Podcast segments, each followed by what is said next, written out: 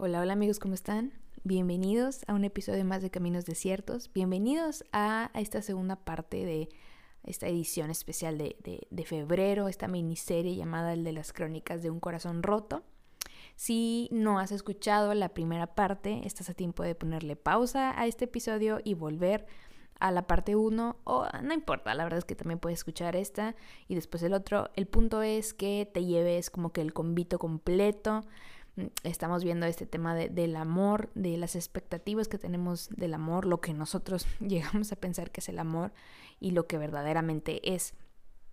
Eh, probablemente si escuchaste la parte 1 y, todavía no es 14 de febrero, eh, te haya valido que eso es lo que dije y hayas como quiera comprado eh, regalitos para, para el Día del Amor y la Amistad y está bien. Y está padre porque de hecho es parte de lo que vamos a hablar ahorita. E, e, el episodio pasado veíamos como quizá eh, de pronto sentimos como esta presión de exclusiva, o sea, con más razón en febrero, eh, sentirte con la obligación o con la necesidad de tener a alguien con quien pasar la fecha, ¿no? Quizá esa es, una lucha que, llevas el, resto del año, pero, pero en todos lados sientes la presión de que en este mes con, mayor fuerza lo requieres y veíamos también cómo a veces es difícil, eh, aún viendo la situación en la familia, que, eso quizá puede impedir cierta comodidad o, cierta plenitud. O la, ah, quizá hay roces con amigos o con tu pareja o con tu expareja y, y eso genera así como también un poquito de inestabilidad, heridas y por supuesto un corazoncito roto. A lo mejor te va a sonar un poquito absurdo lo que voy a decirte, pero me quedé pensando en qué pasa cuando alguna parte de nuestro cuerpo, alguna extremidad eh, se rompe. No sé, tu pie, tu mano. Eh, yo recuerdo una vez que eh, ni, siquiera, ni siquiera bajando las escaleras, subiendo las escaleras estuve a punto de caerme. Y por evitar caerme, o, haciendo malabares para no caerme, me terminé fisurando el tobillo derecho. Fue una tontería, iba viendo el celular subiendo las escaleras y yo y mi pésima coordinación eh, ocasionó que me fisurara el, pie derecho, creo, o el izquierdo. Ay, ya no me acuerdo, ya fue hace unos años. Pero recuerdo que sí, eh, tenía como que sus pros y sus contras, ¿verdad? ¿Cuáles eran los, los contras? Bueno, eh, pues para ir a la escuela requería que alguien me llevara a la escuela, requería que una vez estando en la escuela alguien me ayudara con mi mochila y, necesitaba esperar el elevador porque mis clases eran así como que algunos los tenía en el primer piso, algunos lo tenía como en tercer, cuarto piso y, obviamente tenía que esperar a que llegara el elevador. Para el cambio de, de salón era un show, para ir al baño era un tema, para bañarte. eh, y era muy desgastante, o sea, tanto para mí, estresante, porque no podía hacer mi vida relativamente normal. Obviamente, olvidémonos del salir a cosas eh, innecesarias o, reuniones sociales. De hecho, era una época muy similar a la, de ahora, solo que en ese momento era como focalizado mi caso. Ahorita es como toda la humanidad está viviendo la época de, de la Ale que se rompió el pie derecho. Eh, pero sí, entonces era solo estar, hasta me tuve que cambiar de, habitación, que estaba un poquito más como adecuada. La cama y creo que la cercanía al baño o una cosa así, entonces había como televisión para que yo no tuviera que salir de mi cuarto. Era, fue todo un tema muy, muy estresante, muy frustrante no poder moverte. Eh, todo, todo, hasta tu digestión cambia porque no, no, te mueves lo que antes solías moverte. Entonces como que tu cuerpo también se alenta y de verdad, de verdad fue, fue más, más el dolor mismo de, pues me duele el pie, ¿no? O sea, oye, a ver, intenta apoyar y, sentías ese pellizquito que te recorría toda la pierna, todo, todo el cuerpo.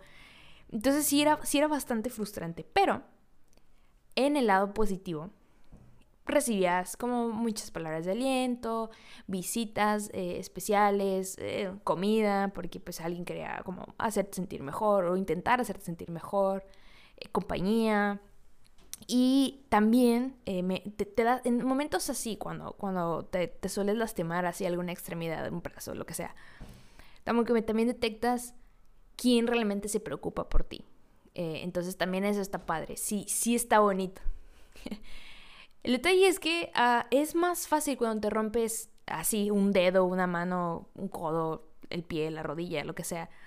De hecho, literal, o sea, voy a decir un paréntesis, literal, yo creo que podría hacer un episodio por cada extremidad que yo me he lastimado. Eh, yo no sé, la verdad es que me lastimé el dedo, la muñeca, el codo, la rodilla, el tobillo. Eh, cuando me abrí la cabeza o cuando me operaron del apéndice. O sea, de verdad, ay, no sé, soy, por mucho tiempo fui muy propensa a ese tipo de accidentes, pero bueno, cierro paréntesis.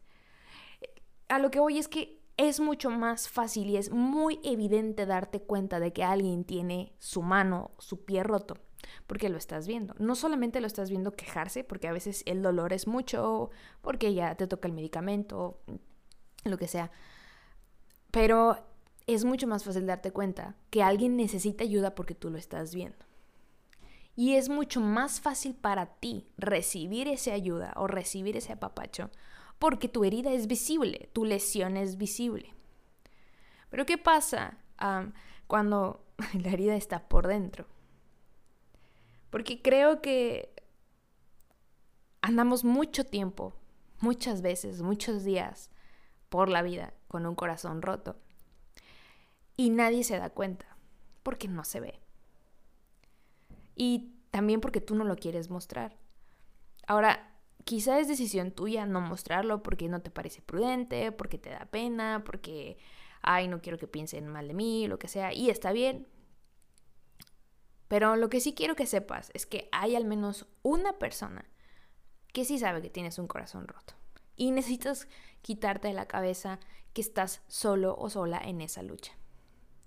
Veíamos la semana pasada en, el, primer episodio de, de esta miniserie cómo es importante que en cada relación que tengamos pongamos el filtro de Jesús como primer, segundo, tercer y todos los pasos posibles.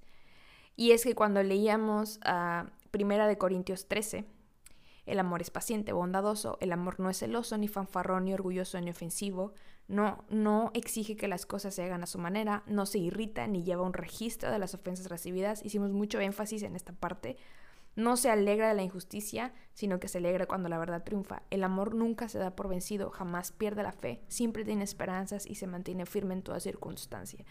Cuando leemos de verdad este pasaje, nos damos cuenta que el único que cumple al 100% esta definición del amor es Jesús mismo, porque Jesús es nuestro amor. De Él parte el amor y, de Él recibimos y damos amor. Por eso es como una fuente de agua viva, son como ríos, corrientes de agua viva. Es, un ciclo constante de amor cuando estamos pegados a la fuente que es Jesús en este caso. ahora, ¿cómo podemos verlo, palparlo y también reflejarlo de manera como más práctica? Me parece que, que en episodios anteriores tocamos muy por encimita y otra vez lo vamos a tocar. O sea, de verdad es un tema como muy extenso que, que, con gusto lo profundizamos, pero por ahora solo vamos a mencionar los lenguajes del amor. Es muy básico lo que voy a decirte y me parece que ya lo habíamos tocado, pero no importa. Se supone, de, acuerdo con, con, con, esta, es un libro en realidad y hay mucho material al respecto de los, los cinco lenguajes del amor. Creo que el más conocido, o al menos el que yo conozco, es de Gary Chapman hay como cinco maneras resumidas de demostrar, diagonal, sentir amor. Uno, palabras de afirmación. Dos, tiempo de calidad. Tres, regalos. Cuatro, actos de servicio. Y cinco, apapacho o contacto físico. Las palabras de afirmación eh, son aquellas personas, y me incluyo porque yo aquí les estoy confesando que yo pertenezco a este grupo uno, o en realidad, como que a, través de estos cinco grupos, de estos cinco lenguajes, se puede dar y demostrar amor, pero eh, según este material indica que al menos tienes uno o dos como con ah, más acentuados en ti, o tus preferidos, ¿ok? Entonces las palabras de afirmación es, es aquel lenguaje en donde de verdad las palabras bonitas, el, el, un mensajito, el tú puedes, el que te lo digan, eres capaz, el que a ti te digan, oye, qué bien lo haces, oye, qué, qué bonito o qué bonita te ves, que ah, eres genial o te extraño, te quiero, eh, te necesito, ese tipo de cosas como que sí nos levantan mucho el ánimo, ¿no? ¿Y, qué sucede? Que eh, eh, el detalle es cuando tienes como muy acentuado un lenguaje del amor, aunque te den los otros cuatro, te parece, y es una sensación fantasma, que no es suficiente. a ti te parece. El tiempo de calidad es aquellas personas que de verdad disfrutan mucho apartar el tiempo y valoran mucho que alguien más aparte el tiempo para pasar con esa persona. Para ya sea salir a alguna cita o hacer algo juntos, armar un rompecabezas, correr, ver la tele, eh, compartir algo significativo pero estando juntos. ¿Sí? Entonces, eh, las relaciones de distancia a veces cuestan más en ese tipo de, situaciones porque es más difícil, aunque ahorita ya sabemos que hay maneras, videollamadas, lo que sea, a veces sí, sí es como un poquito más difícil demostrar o sentir el amor cuando estás muy acentuado en tiempo de calidad. La parte de los regalos es cuando a ti te gusta sentir y hacer como sorpresas, detalles, flores, chocolates, cartitas, monitos, playeras, tenis, lo, que te gusta regalar, lo que te gustaría recibir, porque esa es tu manera de demostrar el amor y de sentirte amado también. Actos de, servicio es ah, cuando tú te sientes de verdad muy honrado, muy halagado, muy apapachado cuando alguien te ayuda a hacer algo o cuando alguien, no sé, te ayuda a hacer tu tarea, o no sé, te toca trapear o lo que sea y alguien te ayuda a trapear, a lavar el carro, eh, o porque, o tienes de, eh, al ser un trámite y no quieres hacerlo solo y alguien te lo ofrece y tú te sientes como, ay, no estoy solo en esto, y tú también intentas demostrar eh, ese amor porque a ti te gusta cómo se siente y tú intentas hacerlo sentir a los demás también. Y eh, por último, el, contacto físico a papacho, pues es aquellas personas que no se les encanta andar de manito sudada, o sea, no importa que estemos a 45 grados, la manita sudada no puede faltar, los abrazos, los besos, el piojito, todo ese tipo de cosas eh, es muy importante para demostrar y sentirse amado. ¿Cuál es el problema de esto? Como dije ya ahorita, eh, y está padre conocerte, está padre en cualquier tipo de relación. Ojo, esto no aplica solo en, términos eh, de pareja, aunque sí es importante, pero en cualquier tipo de relación es padre y es muy sano entender cuál es tu lenguaje del amor, pero también es muy sano entender cuál es el lenguaje del amor del otro.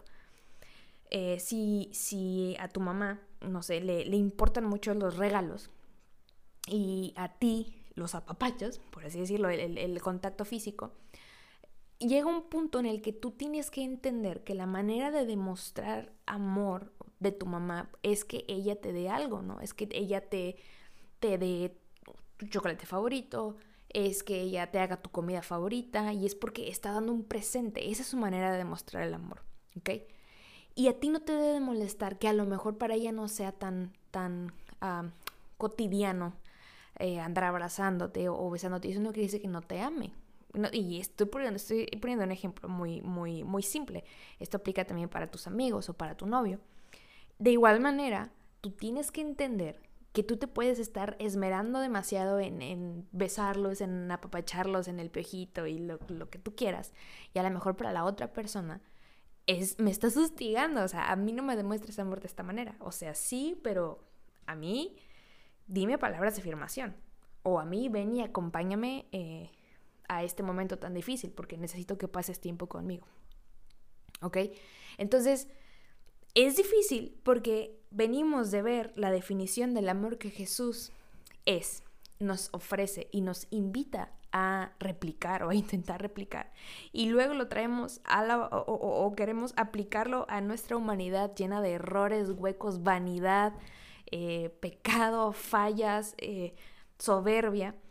Y como que dices, ¿Cómo encaja esto? ¿Cómo encaja el lenguaje del amor con, con, el amor que Jesús me ofrece, con el amor que Jesús es?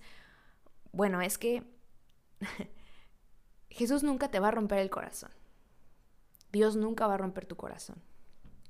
Nosotros nos rompemos el corazón. No estoy diciendo que nosotros nos busquemos lastimarnos, aunque muchas veces así es.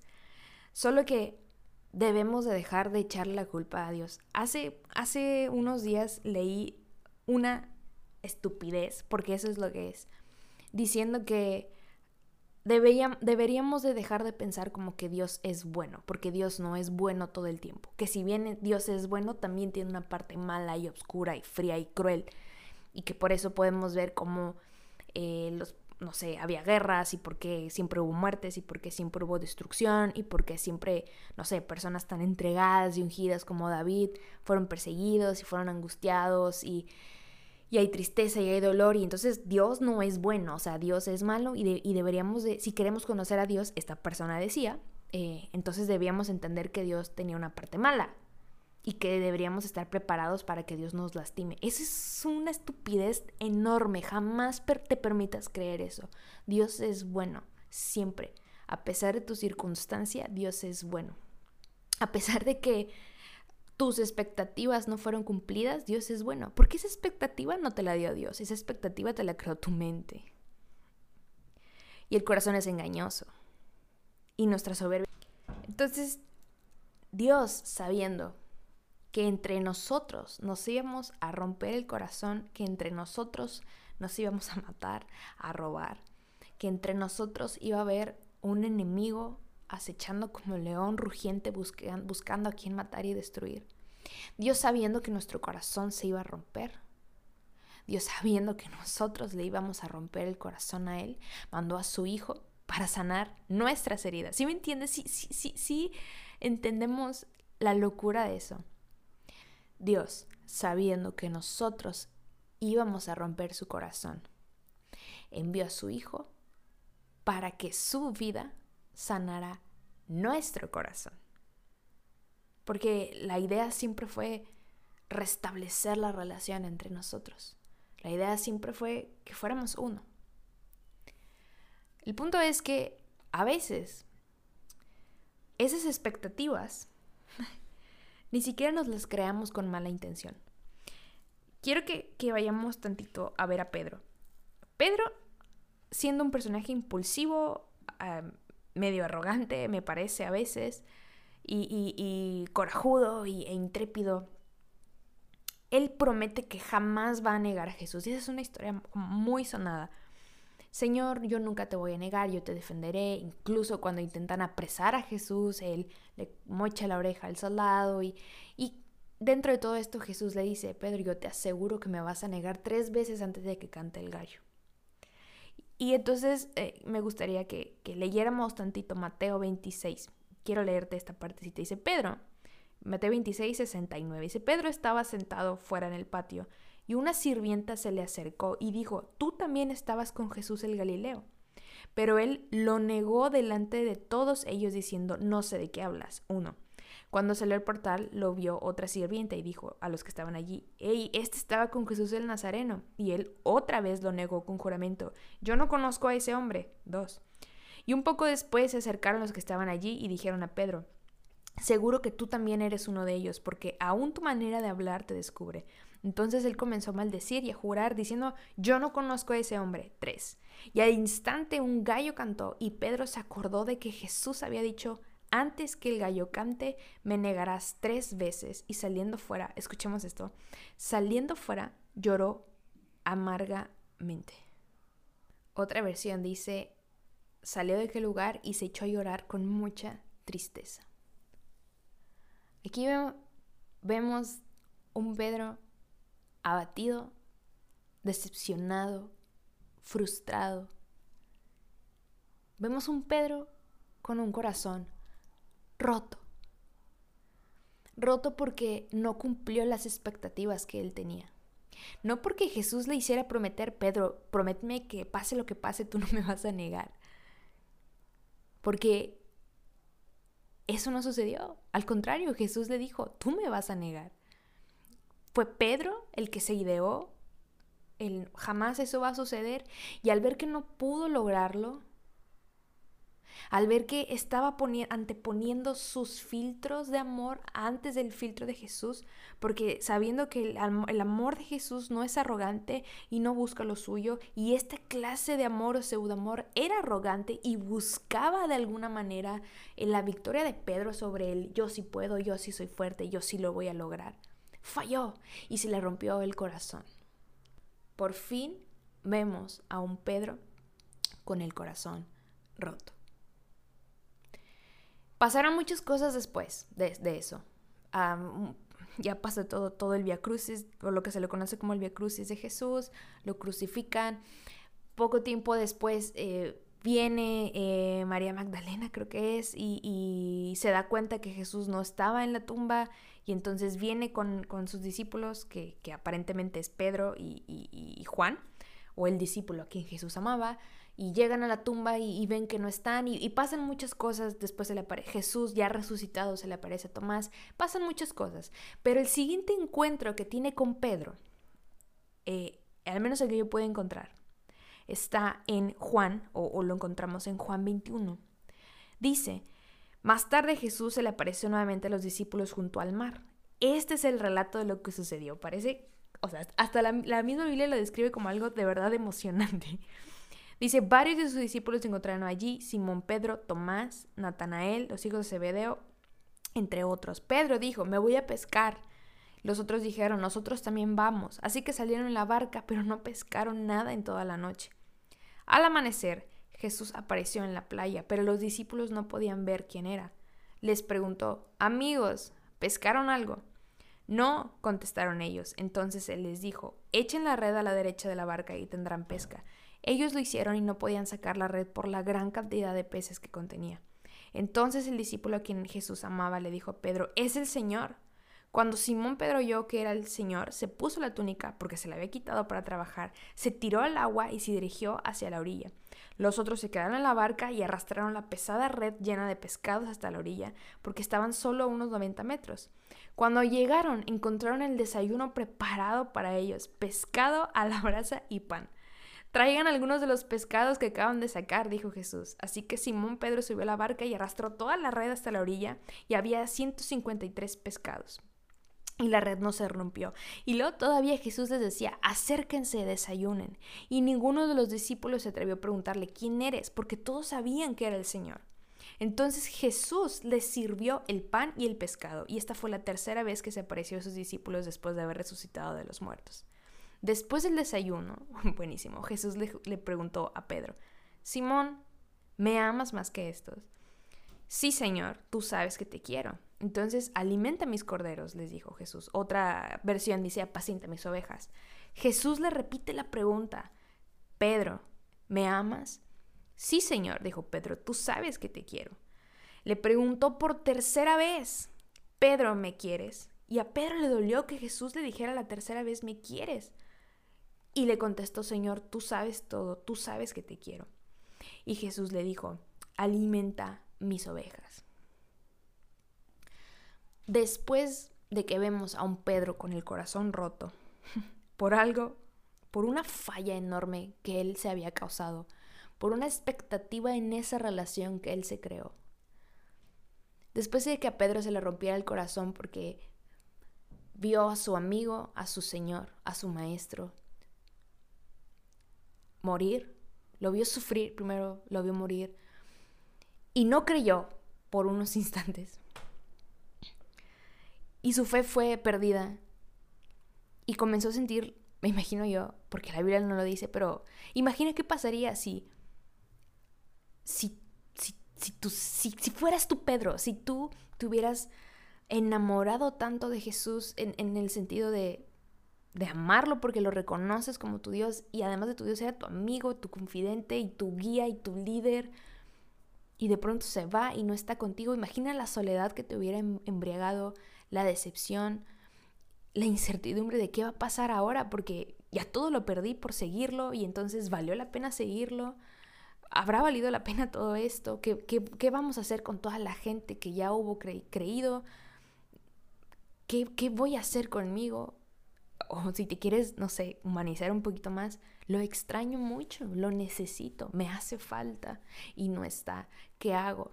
Y, y por si fuera poco, le fallé.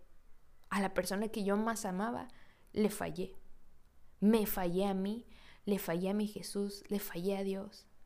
Le fallé a todo lo que me importaba en este mundo. Y estoy solo, porque yo huí, porque yo salí corriendo.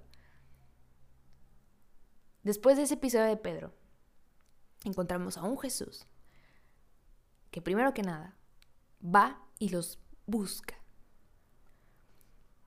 va y los busca. Una vez que los encuentra, les dice, ¿pescaron algo? se interesa por ellos. Vamos a, vamos por un instante, participa conmigo en esto y olvídate de los demás discípulos y solo enfoquémonos en Pedro. Va y busca a Pedro, porque él sabía que Pedro iba a estar ahí. Y después se interesa en la necesidad de Pedro. Pescaste algo, pescaron algo. ¿Te fijas cómo va empezando un poquito a poquito la restauración de su corazón? Después de que sucede esto, lo reconocen. Pedro se lanza a nadar por él. Y una vez que ya llegaron a la orilla, encuentran el desayuno ya preparado para ellos, pescado a la brasa y pan. Yo no, o sea, yo soy malísima para cocinar, pero no me queda duda de que este pescado estaba buenísimo, porque lo hizo el mismo Jesús. O sea, yo me imagino que haber sido el mejor pescado que esta humanidad haya probado. Acérquense y desayunen, dice Jesús. Y nadie se atrevió a preguntarle quién eres, porque todos sabían que era el Señor. Va y los busca. Va y busca a Pedro. Recuerda, vamos a, intentar ignorar a los demás discípulos. Va y busca a Pedro. Se interesa por su necesidad. Y lo invita a desayunar con él. Lo invita a tener comunión con él. Lo invita a restablecer la relación con él. Porque ahí Pedro tuvo la oportunidad de decirle, no, gracias, no tengo hambre. ya sea por culpa o por enojo, Pedro tuvo en sí la oportunidad de decirle no, pero no se resistió a esa gracia de Jesús. Y después es cuando encontramos estas preguntas. Pedro, ¿me amas? Sí, Señor, tú sabes que te amo. Pedro, ¿me amas? Sí, Señor, tú sabes que te amo. Pedro, ¿me amas? Tú sabes que te amo. Y la respuesta de Jesús era, apacienta mis ovejas. Apacienta mis ovejas. Pues apacienta mis ovejas. Pero aquí lo que quiero resaltar es que Jesús perdona cada falla de Pedro proporcionalmente. Pedro negó una vez a Jesús. Jesús le pregunta, Pedro, ¿me amas? Sí, Señor, bueno, apacienta mis ovejas. Pedro vuelve a negar a Jesús. Jesús le pregunta una segunda vez, Pedro, ¿me amas? Sí, Señor, tú sabes que te amo, apacienta mis ovejas. Pedro termina negando a Jesús tres veces y Jesús tres veces le dice, ¿me amas? Reafirma mi amor por mí, apacentando a mis ovejas. Jesús sanó el corazón roto de Pedro, haciéndolo voltear a ver a él. Y Jesús hace exactamente lo mismo con nosotros. Jesús sana las heridas de nuestro corazón recordándonos que su amor sobrepasa todo lo demás, incluyendo el temor a volver a fallar, incluyendo el temor a volver a ser lastimados, incluyendo el temor de ser nosotros mismos. Esa herida se la causó Pedro. Fue un error que Pedro cometió. Y aún así Jesús no le importó. Era su hijo, era su amigo, los definió. Cuando dice amigos pescaron algo, en otra versión dice hijos pescaron algo, los definía, lo definía. Jesús te define, te reconoce. A lo mejor tú no sabes ya quién eres, a lo mejor es tanto el dolor que sientes, es tanta la ansiedad, el temor que sientes que ya no sabes quién eres. Jesús te recuerda quién eres. Hey, amigo, hey, hija, hey, hijo, amiga, amigos, hijos. Reafirma quién eres. En medio de tu corazón roto, Jesús va te busca, reconoce tu necesidad y te invita a volver a restablecer la relación con Él. Te preparó el desayuno, te lo preparó todo y te dice, ¿me amas? ¿Estás listo para amarme? Apacienta mis ovejas. En esta sola historia podemos ver los cinco lenguajes del amor cumplidos palabras de afirmación, amigos, hijos. ¿Qué más necesitas? A veces eso es todo lo que necesitas. Mi amor. Imaginen que se siente bonito, ¿no? Cuando tu, tu, novio, tu novia te dice mi amor. Ah, eso soy. No soy planito, planita, soy mi amor. ¿Cómo no? Hijo, hija, mamá, papá. Podemos ver el lenguaje del tiempo de calidad. Vemos a un Jesús que les dice, hey, les preparé el desayuno, vengan y siéntense. Me interesa pasar tiempo de calidad con ustedes, me interesa estar con ustedes. Regalos. Les regaló el milagro de pescar lo que no lograron pescar en toda la noche. Les regaló la provisión, les dio alimento, les dio incluso el sentido de satisfacción, de éxito, les regaló su amistad, les regaló el perdón, les regaló la esperanza que habían perdido. Un acto de servicio, yo no, no, no pienso que exista un mayor acto de servicio que Jesús haciéndoles de cocinar él mismo. Nada le costaba a Jesús decirle a Pedro o a Tomás o a cualquier el que sea que estuviera ahí, oye, mira, con esos pescaditos que ya sacaste, pues no seas malita, mira, ahí prendemos el carbón, asamos el pescadito, tu fulano ve por el pan, aquí la pasamos con ganas.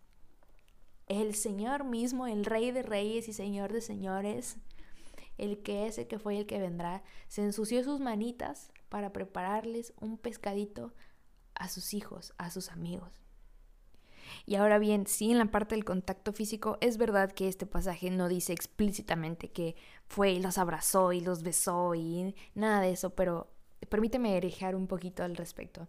Yo dudo mucho que un Jesús que lavó los pies de sus discípulos, que un Jesús que tocaba a los enfermos, que limpiaba las lágrimas, que soplaba, que se dejaba también tocar, que se dejaba también lavar los pies. Dudo mucho que no haya habido ahí un apapacho, una palmadita en la espalda. Nada de lo que tú puedas necesitar sobrepasa lo que Dios está dispuesto a darte. Nada. Nada de lo que tú piensas necesitar sobrepasa lo que Jesús ya dio por ti y está dispuesto a seguir dándote. Cualquier tipo de lenguaje de amor que tú requieras, Jesús está dispuesto a darlo y lo da y lo sigue dando. Tú y yo somos ese Pedro. Tú y yo tal vez lo fuimos ayer, tal vez lo somos hoy, tal vez lo seremos mañana. Tenemos ese corazón contrito y humillado. Pero oye, te tengo una gran noticia. La Biblia dice que nuestro Dios, no solamente el alto y sublime, el que habita la eternidad, y cuyo nombre es el santo, que sí lo es, y amén a eso, pero que está con el quebrantado y humilde de espíritu para hacer vivir el espíritu de los humildes y para, y para vivificar el corazón de los quebrantados. A veces de verdad es nuestra propia torpeza la que nos, eh, nos hace caer, la que nos hace las heridas. A veces es porque nosotros no pusimos el filtro de Jesús en nuestras relaciones, a veces es porque los demás no pusieron el filtro de Jesús en, la hora de relacionarse con nosotros, pero la realidad es que pues se nos va a ayudar aquí el cucharón y, y vamos a estar apachurrados y el Señor está ahí con el quebrantado y humilde de espíritu para hacer vivir el espíritu de los humildes y para vivificar el corazón de los quebrantados. No importa cuánto amor creas necesitar y no importa qué tipo de amor creas necesitar. Nada de lo que crees necesitar o desear sobrepasa lo que Jesús ya dio y sigue dando por ti. Él restablece tus relaciones cuando las dejamos en sus manos. Tal vez no va a ser, otra vez, por favor, deja de hacerte expectativas a lo que tú quieras que suceda y comienza a ver a Jesús y comienza a decir, Señor, tú sabes que te amo. ¿Sabes? A Pedro le esperaba un final feroz. A Pedro le esperaba una muerte de cabeza, también crucificado, le esperaba sufrimiento. No, no podríamos decir, Pedro tuvo un final feliz a los ojos del mundo. Pero claro que tuvo un final feliz. A final de cuentas, cumplió, obedeció y está ya gozando literal en la presencia plena y absoluta de Jesús. Yo también quiero eso. Y no, no quiero ser pesimista y, no te estoy diciendo nosotros vamos a terminar igual que Pedro ahí crucificados, pues sobre todo porque tenemos creo que una misión tal vez similar, pero con métodos distintos, eso espero. Pero sí estoy diciendo que cuando buscamos fortalecer y enfocarnos en nuestro amor por Jesús y en sentir el amor de Jesús hacia nosotros, nuestro propósito es restablecido y por tanto nuestra paz y nuestra plenitud también. No importa qué, tan caótico puedas eh, sentir tu alrededor en estos momentos, qué tan lastimado o qué tan lastimado te puedas sentir, qué tan apachurrado, qué tan apachurrada, o incluso qué tan feliz o alegre te puedas sentir hoy, porque puede que nada te esté haciendo sentido y tú estés súper bien y qué chido, felicidades, pero no importa cómo nos sintamos bien o mal, nuestras emociones son muy engañosas, pero Dios no nos desprecia por eso, está cerca. El punto aquí es enfocarnos en que no importa el tamaño de la herida de tu corazón, restablecer la relación con Jesús, pesar su amor por sobre mi necesidad es lo que nos va a terminar sanando eventualmente. No tengas miedo de demostrar el amor como a ti te gustaría que, que lo demostraran. Si a ti te gusta decir palabras bonitas, dilas sin miedo. Si a ti te gusta abrazar, bueno, ahí sí tendríamos que restringirnos un poquito por la situación, pero si es tu núcleo familiar, si viven ahí en tu casa, pues abraza a tus papás, a tus hermanos, a tus perros, yo qué sé. Si a ti te gusta eh, dar regalos, sorprende a alguien, pero no solo en febrero, porque Jesús no es estacional, Jesús es eterno. El amor no es estacional, el amor es eterno. Así de sencillo. Que esta sea una invitación para, ok, vamos a vivir el amor con el filtro de Jesús, pero también vamos a vivir una vida de amor, una vida de gracia, en donde, por favor, recuerda, en esos momentos en donde sabes que la regaste, déjate encontrar por Jesús, desayuna con Él, convive con Él y dile, Señor, te amo y estoy dispuesto a servirte porque solo sirviéndote se restablece mi propósito, solo amándote se restablece mi propósito. Y quiero que me reafirmes y quiero que me digas quién soy, porque a veces se me olvida. Ahora tampoco te sientas mal si la gente pues no te demuestra como, como a ti te gustaría que, se demostrara el amor. Ya lo vimos. Cada quien lo demuestra como quiere. El punto es disfrútalo en todas sus formas. Y dale gracias a Dios. Porque el verdadero amor, de verdad, el verdadero amor, viene de Dios. Y el que no ama no ha conocido a Dios. Entonces, Disfrútalo como una extensión. Cada abrazo que recibas, disfrútalo como ese abrazo que Jesús te está mandando. Y también atrévete a ser parte de esos brazos de Él. También atrévete a ser parte de esa boca del Señor, dando palabras de ánimo, de aliento, de amor, de perdón, de esperanza. No sé, recibamos y demos. Dios te bendiga, espero que tengas días muy padres, muy buenos y si la estás pasando medio difícil, por favor recuerda que no estás solo, no estás sola. Ah, Dios es bueno, no lo olvides. Nos vemos la próxima semana. Bye.